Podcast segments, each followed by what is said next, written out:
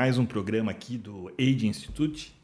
E o nosso podcast hoje vai falar sobre um tema que acho que é um dos mais importantes que a gente tem para como inimigo, né, para combater, que é a síndrome metabólica. Mais uma vez estamos convidando a chefe do nosso da nosso setor aqui de cardiologia, a responsável, a doutora Larissa Bruschi. Bem-vinda, Larissa. Vamos falar um pouquinho sobre essa síndrome metabólica aí, que acho que também é uma das grandes desencadeadoras aí de todas as doenças, né? E acho que é o, o mal do século aqui, né? Um dos maus, maus do século aí que, que a gente tem, né? Eu já tive síndrome metabólica, né? Uns, acho que uns 15 anos atrás, né? Que eu estava bem gordinho, bem fora, com gordura do fígado, né? Depois a gente vai falar o que é essa síndrome aí. Então, foi conseguir sair dessa, né? E todo mundo consegue, né? E daquelas formas, né? Que a gente indica, né? Alterando né, controlando a sua seu estilo de vida, sua alimentação, seu sono, seu exercício, até o seu estresse, né, como você vê o mundo aí, às vezes até com um suplemento, suplementinho, um remedinho, né, que, hum. que não faz mal para ninguém, né? Então a gente remédio também está dentro da nossa sacolinha aí de condutas, tal. Às vezes a gente até começa com o remédio depois tira, né? Ou fica, né? Que o importante é a pessoa ter saúde. Né? Então bem-vinda. E vamos falar o que é síndrome metabólica. Obrigada, Renato. Olá a todos. Vamos aqui para mais um podcast. Gente, como o termo diz, a síndrome é um conjunto de achados. Né? A síndrome metabólica, na verdade, ela descreve um conjunto de fatores de risco que se manifesta no indivíduo e aumenta a chance de desenvolver doença cardíaca, infarto, diabetes. Para a gente fechar o diagnóstico, ela aborda muito mais, né? Como o Renato falou, gordura no fígado, esse, esse déficit de sono, mas para a gente definir a, a, síndrome mesmo, a gente considera paciente que tem hipertensão arterial, paciente que tem já níveis elevados de açúcar no sangue. Um principal, que seria esse excesso de gordura corporal, né, em torno da cintura, que seria essa, uma medição da gordura visceral, e também os níveis de colesterol anormais. Então, seria uma conjunção desses achados. É, síndrome é um conjunto de sinais e sintomas. Exatamente. Então, E a gente, né, a gente também chama né, a, a síndrome metabólica de um pré-pré-diabetes. Primeiro sinal que você está indo para o caminho errado. Quais são as principais causas? É, a, é o estilo de vida, né? Uma alimentação uhum. ruim, até dormir mal, né? Tem casos aí, depois a gente vai falar isso com a doutora Ana Carolina, né? Que é a nossa neurologista especialista em sono. Se você privar a pessoa de sono, né? De menos que 4 horas, 5 horas por dia e duas semanas, você já começa a ter alterações da glicemia, né? E, e realmente você vê como é, é importante, né? E até e, e, comer, né? Hoje em dia o pessoal tem dito, né? Tem visto alguns casos até de alterações importantes do fígado de uhum. crianças, né? Que tomam sucos, sucos e refrigerantes industrializados, né? industrializados né? Ultraprocessados, com, com açúcar, né? Puro, né? Não, não os, os, diets, né? Mas açúcar e suco, né? O pessoal acha que suco laranja faz bem, né? É, suco o, laranja... O açúcar, na verdade, ele seria a maior droga do século. Tem um estudo bem legal que eles colocaram os camundongos para se viciarem em açúcar e em cocaína. Então, deixava bastante, o açúcar mesmo, o branco, normal, e a cocaína. Depois eles privavam os, esses camundongos, né, dos dois, e depois liberavam com acesso aos dois, só que seria ou o açúcar ou a cocaína, e viram que eles foram bem mais para o açúcar.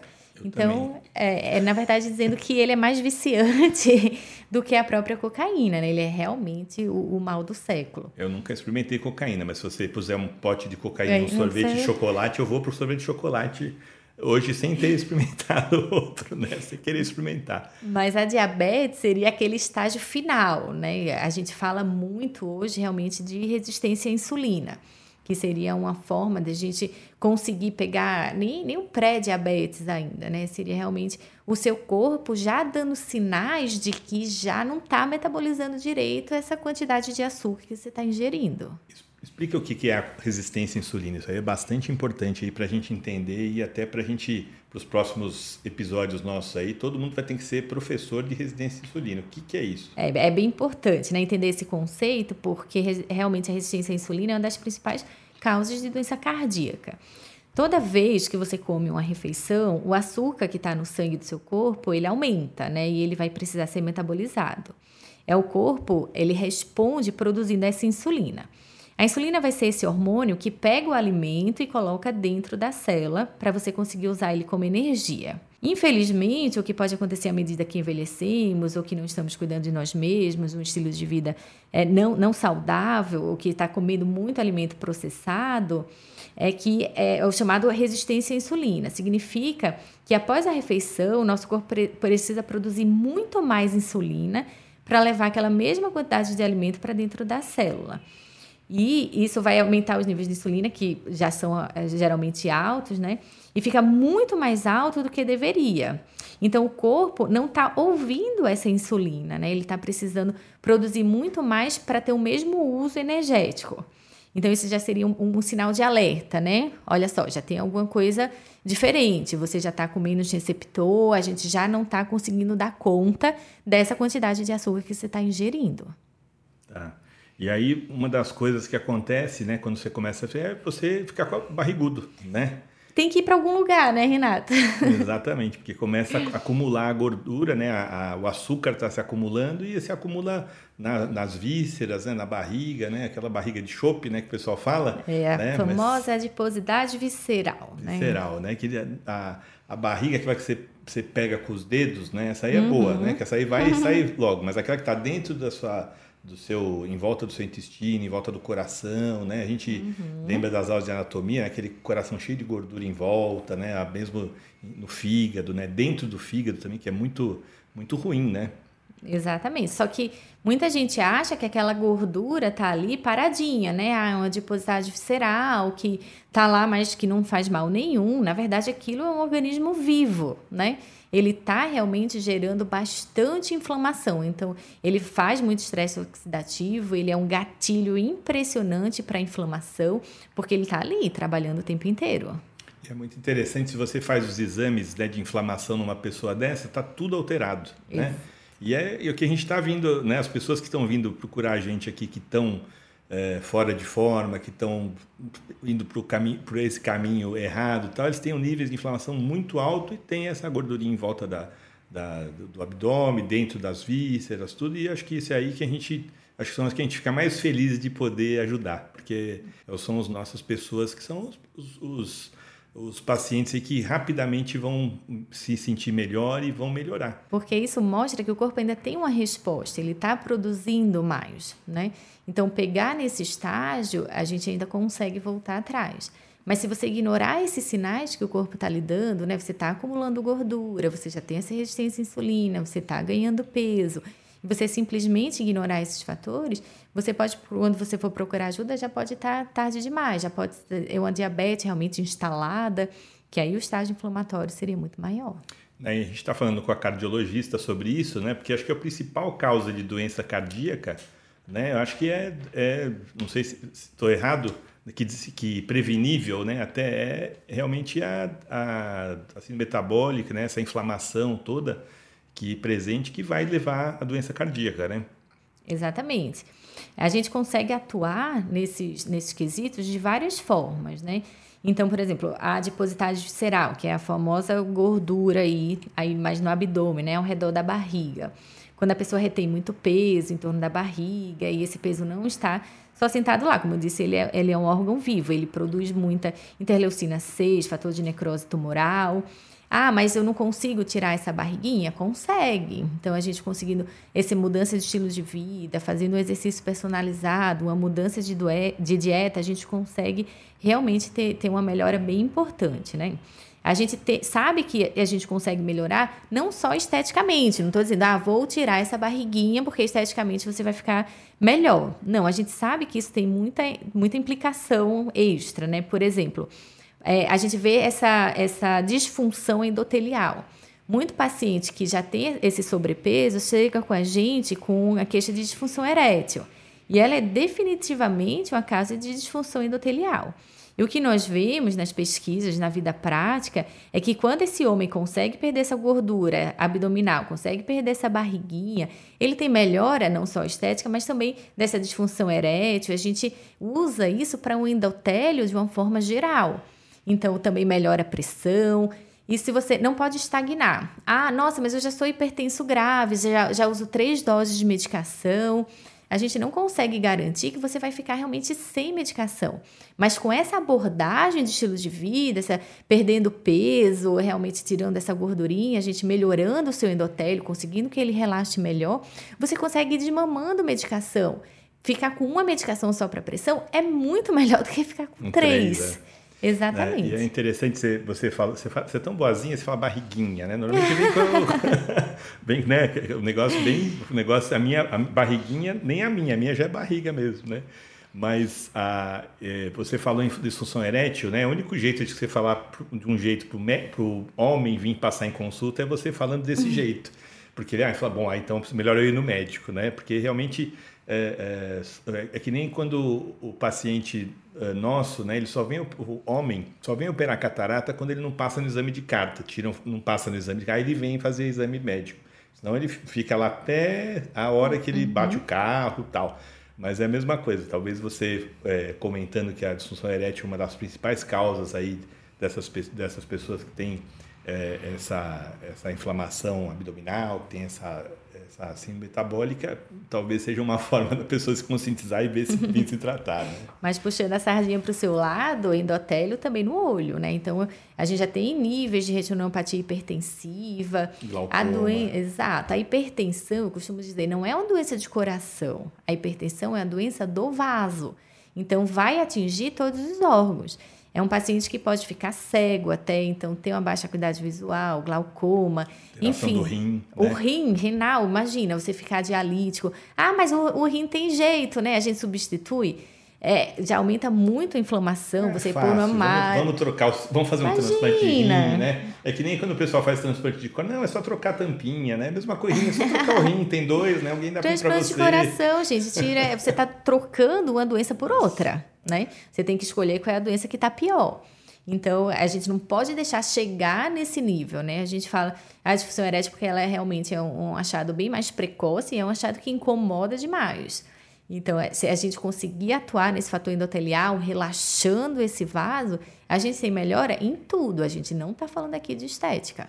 Uma das coisas que a gente vê, né, que todo mundo sabe, é a glicemia de jejum, né? Que é uma doença, hoje você faz até um furinho uhum. do dedo, você tem esse dado. Né? E essa glicemia começa a aumentar também, né? Não chega no nível do diabético 120, mais 125, né? Mas é, o, o, esse começo aí é maior que 100, tudo você já está num nível de resistência à insulina também, é um dos, um dos sinais aí que você que o médico vê, é isso? Exatamente. A glicemia de jejum, um paciente que quer enganar o médico consegue, né? Porque ele faz um jejum mais prolongado, que aí consegue falsear, mas aí a gente tem a hemoglobina glicada, que aí reflete justamente a glicemia dos últimos três meses, né? Por que três meses? Que é o tempo de vida da hemácia, 120 dias. Então a gente consegue ver como está o seu status glicêmico dos últimos três meses. Pode fazer o jejum que quiser antes desse exame, que não vai me enganar. Então, também tem, a gente tem valores acima de 5,7 que a gente já considera um pré-diabético, já considera que tem resistência à insulina. Mas, como você disse, é uma síndrome. Pressãozinha um pouquinho mais alta, o, o HDL um pouquinho mais baixo, o triglicerídeo um pouquinho mais alto. Então, isso tudo já denota que tem um desbalanço, uma desregulação aí no seu, no seu é, organismo que pode já pensar assim em resistência à insulina. O HDL, né, que é o bom, né, ele começa a baixar, não é isso? Exato. Você falou no, no nosso outro programa sobre colesterol com doenças cardíacas, né? E é um dos sinais também de começar a baixar, que é o colesterol bom, né? Exatamente. Isso a gente faz de exame de rotina. Deveria, né? Fazer aquele famoso check-up, exame de rotina. Então, quando vem um paciente com essa síndrome metabólica, metabolicamente descompensado, dificilmente é só um fator que está ruim. Então, a gente consegue ver que várias, várias arestas estão ruins, né? A gente consegue melhorar realmente esse pouquinho de tudo. Então a gente né, considera 50 para a mulher e 40 para o homem o nosso nível de, de corte aqui para considerar baixo, né? Exato, tem que estar acima disso o HDL, que seria o colesterol é, bom. Muito bom. E a gente vê muitos casos que você faz a interferência na dieta, faz a interferência no exercício, depois de quatro meses você já tem uma mudança muito grande, né? Da glicemia, do, da hemoglobina glicada, do, né? Demora um pouquinho mais, né? Mas, a, mas até o HDL, às vezes você já tem uma mudança de 10, 20% aí, que é, é bastante, né? É, tem doenças, Renato, que se você perguntar assim, ah, eu, eu não quero mudança de estilo de vida, eu quero ficar sentado num sofá comendo McDonald's, café, almoço e jantar, que eu consigo ajudar, sabe? Então, assim, pressão, a gente entope de medicação, põe um monte de coisa, eu abaixo essa pressão, né? Assim, só o valor paciente continua inflamado igual, mas o valor, ok, está dentro da meta. Mas a HDL não tem jeito. Não tem jeito. Só, não só com jeito. a dieta e exercício. Exatamente. Se o paciente não me ajudar, é uma guerra perdida. Ele tem que levantar, tem que fazer exercício, tem que melhorar a dieta, que aí sim a gente consegue resultado bom. Então, é a, é a história do, né, de você mudar o estilo de vida. Não tem jeito, né? Não tem não jeito. Tem, porque você vai estar tratando aquela história. O sintoma né? E o sinal você vai uhum. estar tratando com remédio, vai estar tratando a doença, a hipertensão e não tratando a saúde, estimulando a saúde. Né? A gente fica sempre nesse mesmo ponto, tal, mas é o que a gente está mostrando que a gente tem que fazer. Eu não quero que venha um, um né, alguém para tratar a pressão, que você vai lá dar Igroton, né, que eu dava sempre. Nossa, esse é antigo. Não, gente, eu não vou dar Igroton, não. Eu, eu, eu. Uma valsartana. Sim, sim. Tá. Não, tô brincando com você, né? Que a gente né, tratava a pressão, né? Sim. Ah, tava 16 por 10, né? É. Dá um remedinho e o cara vai para casa, daqui um mês ele vê se ele volta. Isso é, isso é a medicina que a gente tem visto. É a tradicional, tradicional, que a gente chama de uma forma educada, né? Mas assim, se você perder, já foi comprovado, cada 10 minutos de consulta que você perde explicando para o paciente mudança de estilo de vida, você consegue uma aderência muito maior. Então, eu sempre digo, tratamento de qualquer doença é um tripé. Pode precisar de medicação, sim, mas é o quê? Dieta e exercício, não tem jeito. Então, a gente precisa associar. Ah, eu quero continuar com meu estilo de hipertenso grave, quero continuar comendo de tudo, embutidos, sal. É, é, uma guerra que a gente pode perder também, né? Então a gente precisa, é, adianta a gente tomar quatro, cinco medicações, até controla o valor, mas o paciente metabolicamente está todo descompensado. Gente, estamos aqui para te ajudar. Não precisa ser a gente, mas é muito importante, gente. O estilo de vida é muito importante. Exercício, alimentação, relacionamento e sono. Essas aí são as, as coisas que a gente veio para tentar ajudar cada pessoa a fazer. Tá? Estou fazendo o nosso jabá até para explicar porque, que, para que, que, porque como é o jeito da gente estar tá tratando. A gente está tentando estimular a pessoa a ter saúde. Né? E uhum. ter saúde é não ter doença, é não tomar remédio se, se for possível, né? ter, ter realmente uma, uma mudança de, de com, cientificamente comprovada que, mas acho que tem tantos estudos de exercício, né? Exercício acho que é uma das coisas mais estudadas do mundo. Ah, já está bem sedimentado na literatura. Sedimentado, né? O jeito de você fazer o exercício, o jeito de você fazer, o que, que funciona mais, o que não funciona mais, tal. Essas três horas e meia eu acho muito engraçado porque é três horas e meia, é. né? Não é três nem quatro, é três horas e meia. Eu acho muito interessante, mas é um mínimo, né? Para você fazer, para você é, ter o resultado, para você se, se sentir bem e tal. E tem tem até estudos simples, né? A pessoa que caminha né, uhum. três vezes por semana, meia hora, né, também o risco cardíaco diminui.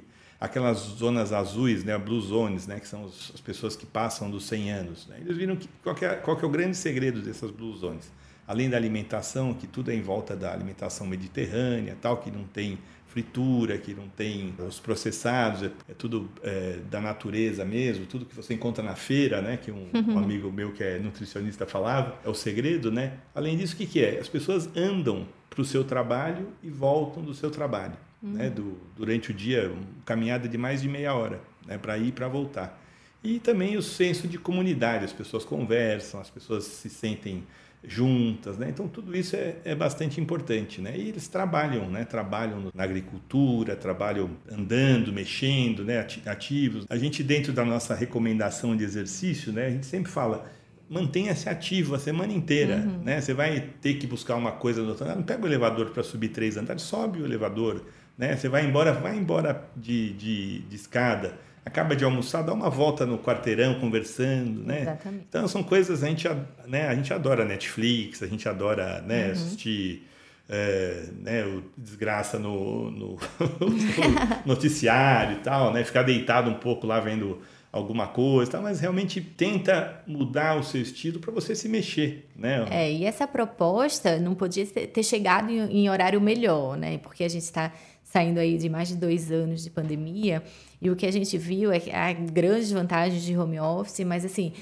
muitos, muitas pessoas perderam, tem uma diferença, né, de atividade física para exercício físico. Então, a atividade física é o que você se mexe. Então, é o que você falou, é aquela meia horinha indo para o trabalho, aquela meia horinha voltando, aquele degrau, aquele andar que você sobe de escada. Então, as pessoas perderam até esse mínimo que elas faziam de se mexer. Não que vá ter ganho cardiovascular, aptidão física, mas quando a gente tira esse mínimo que eles já fazem, a gente viu não só muito ganho de peso nessa pandemia, mas também doença psiquiátrica. O que a gente está tendo de surto, de ansiedade, síndrome do pânico, depressão, né, índice de suicídio aumentando demais. Então, o que a gente vai levar desse legado também, né, de, de toda essa pandemia, vai ser isso, isso de doença psiquiátrica mesmo. Então, o exercício físico não é só, mais uma vez, não é só para estética, melhorar níveis de pressão, de, de, diabetes, é como você falou, é qualidade de vida, é sua cabeça como é que tá, né? Como é que você vai encarar aí seu dia a dia. Você sabe que no, na pandemia, eu, eu, eu e a Dani, o que a gente fazia de exercício? A gente limpava a casa. Então, pe, é, pegava um escovão, escovava o chão, tá? e era um exercício de... Pesado, né? E, e, foi engraçado que, assim, nunca... E ela cozinhava, ela faz comida, né? Ela cozinha bem e faz comidas saudáveis, né? Então, a gente ficou os dois lá um tempão, acho que dois, três meses, principalmente é, juntos, né? A gente fazia realmente um treino de limpar a casa, né? Limpar vidro, né? limpar a casa e tal, e fazia alimentação. Então, acho que foi a melhor forma, por oposição ao que aconteceu, foi a melhor uhum. forma física que eu fiquei, acho que na minha vida inteira, treinando com a minha personal, né? Morando com a minha personal e, e, e fazendo alimentação lá a gente treinava também a parte de musculação, fazia a parte. Só que a parte aeróbica era limpar a casa. Né? Então, foi uma forma de fazer, mas realmente foi muito muito puxado aí, muitos amigos, a gente mesmo, né, fica, uhum. ficou um pouco, né, até os pacientes, hoje a gente vê os pacientes bem mais intolerantes, não sei se você vê isso também na, na cardiologia, mas o, o pessoal muito mais é, reativo, muito mais querendo um resultado mais próximo, achando que está perdendo é, tempo esperando. É, eu, eu, assisti né? uma palestra de um psicólogo lá do Einstein que eu achei muito interessante. Ele comparou a pandemia com estágios de luto. Então, o primeiro seria realmente a fase de negação, né? Então, ah, não vai chegar, gente, pelo amor de Deus, né? 2020, um vírus da China no Brasil, não vai ter que fechar tudo, né? Depois veio a fase de revolta, né? Ah, é porque e o presidente não presta, ninguém presta, e o vizinho não presta. Então, veio a fase de revolta, depois veio a fase da negação, ah, desculpa, depois veio a, a, fase da depressão, em que o paciente ficava, ai, minha vida acabou, não tem mais sentido, o que é que eu vou fazer? Para a gente entrar numa estabilidade nessa fase de aceitação.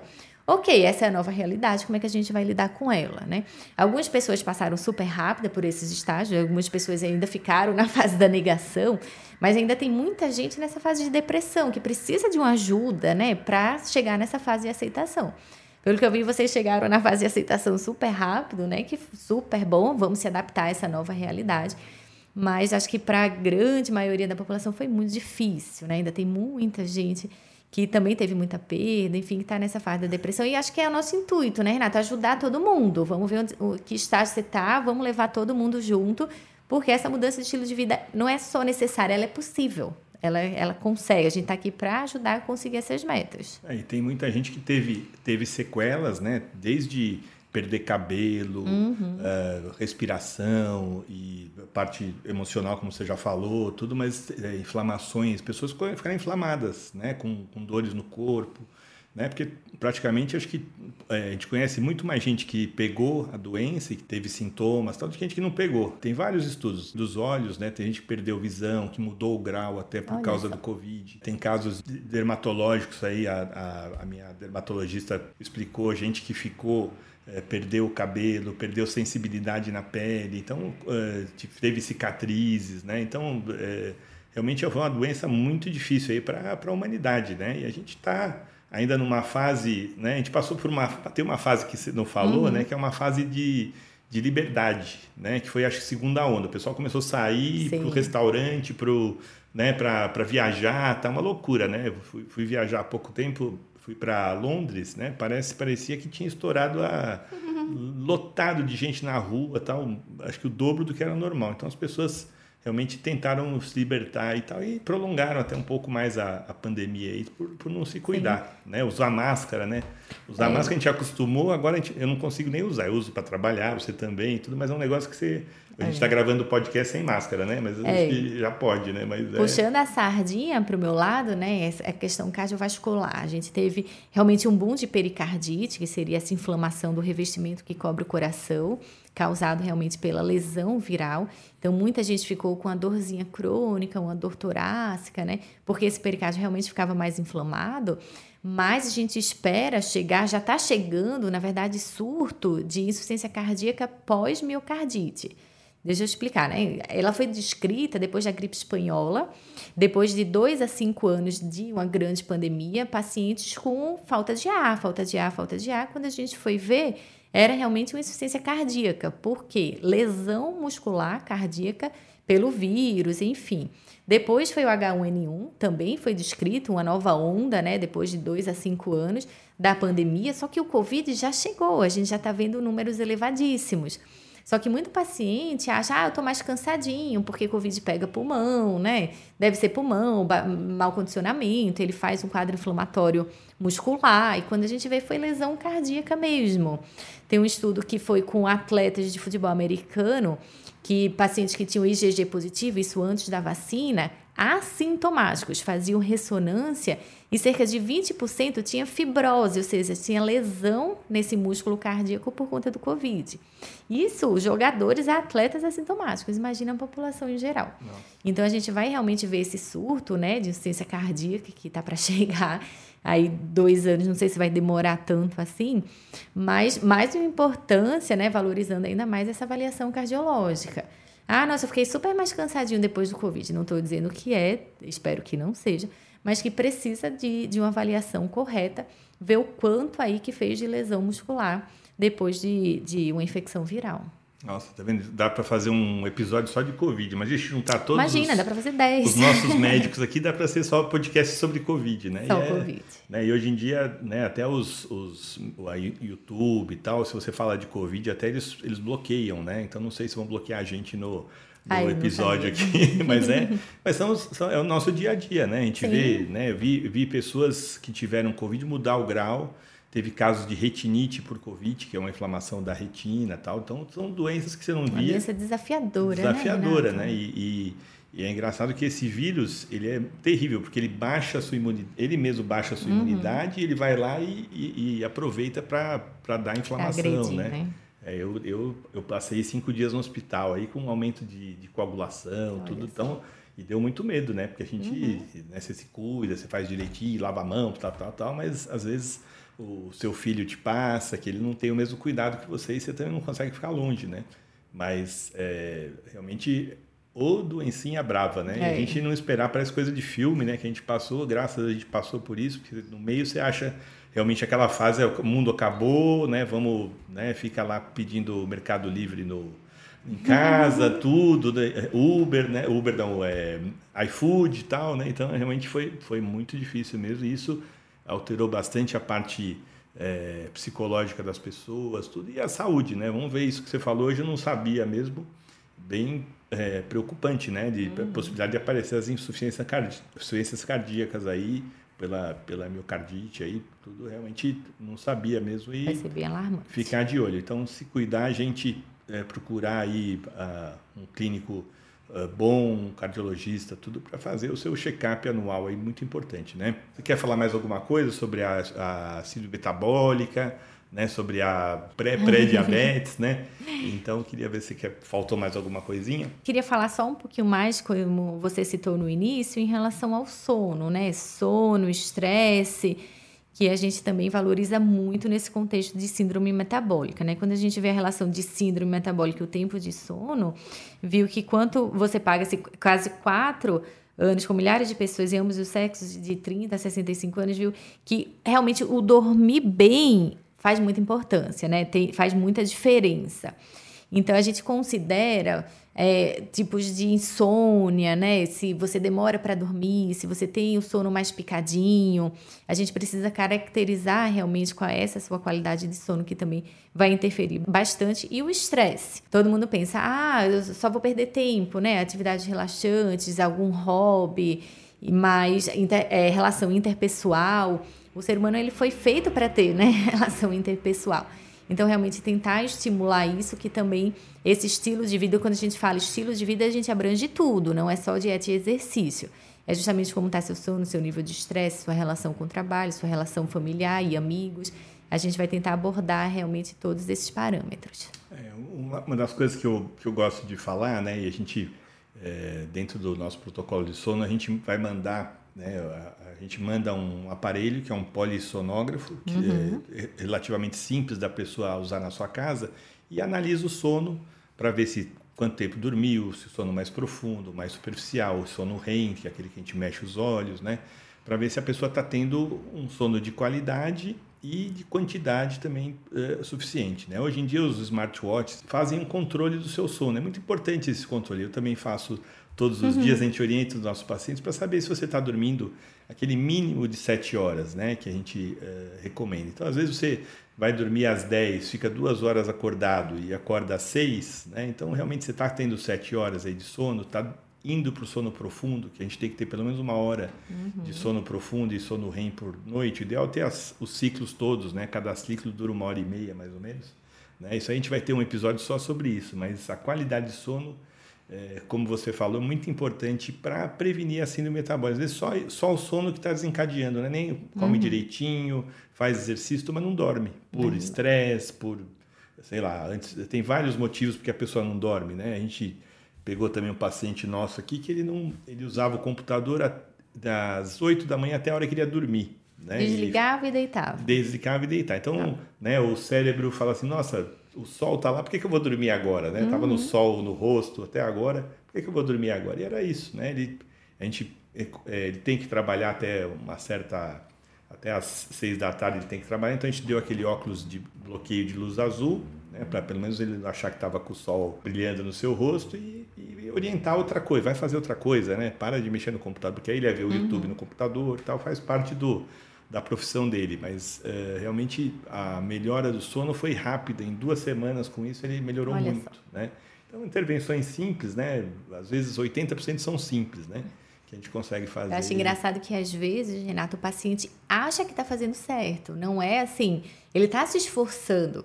Teve um paciente meu que o colesterol veio alto e fez, ó, oh, vamos dar os três meses de tolerância, né? Você come muita carne vermelha. Enfim, ah, nossa, como muita carne vermelha. Vamos tentar reduzir um pouquinho, dei aquela orientação. Aí ele volta e disse: Nossa, tá ótimo, porque eu, eu moro na praia e acaba que eu tenho muito acesso a crustáceo, então molusco, enfim, camarão. Então eu substituí bastante a carne vermelha aí pelo, pelo crustáceo. Fiz Ai, gente, ele é pior que a carne vermelha.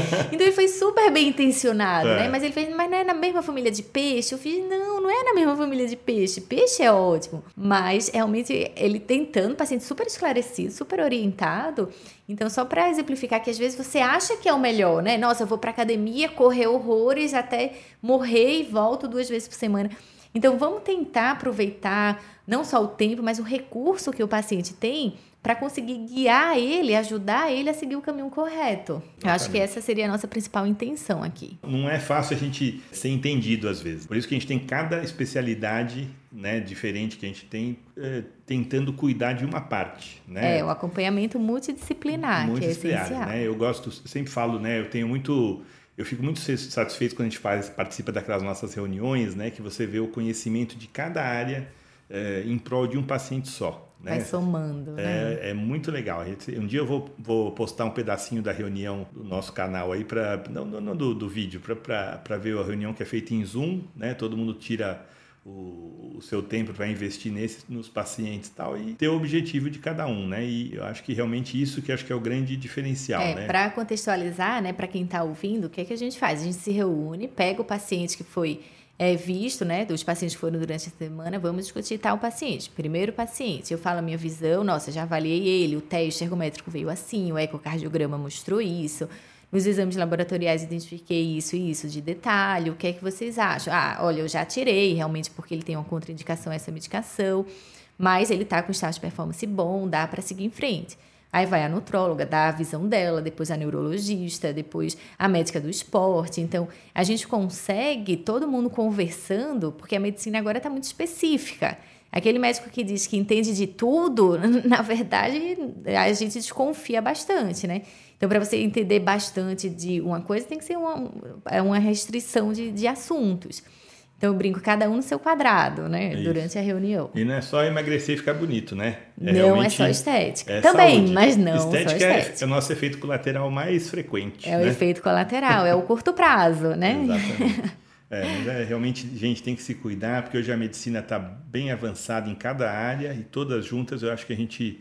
Tem é, mais força, tem né? Tem mais força e tem essa possibilidade mesmo de chegar nos 100 anos com saúde né, fazendo a Olimpíada dos 100 anos, né? Quem, quem não ouviu sobre a Olimpíada dos 100 anos, uhum. escuta no, no primeiro episódio nosso lá, que é, que é realmente você chegar aos 100 anos com a cabeça boa, com o seu corpo bom, tendo poucas visitas ao médico, né? Uhum. E, realmente saúde é o que a gente quer.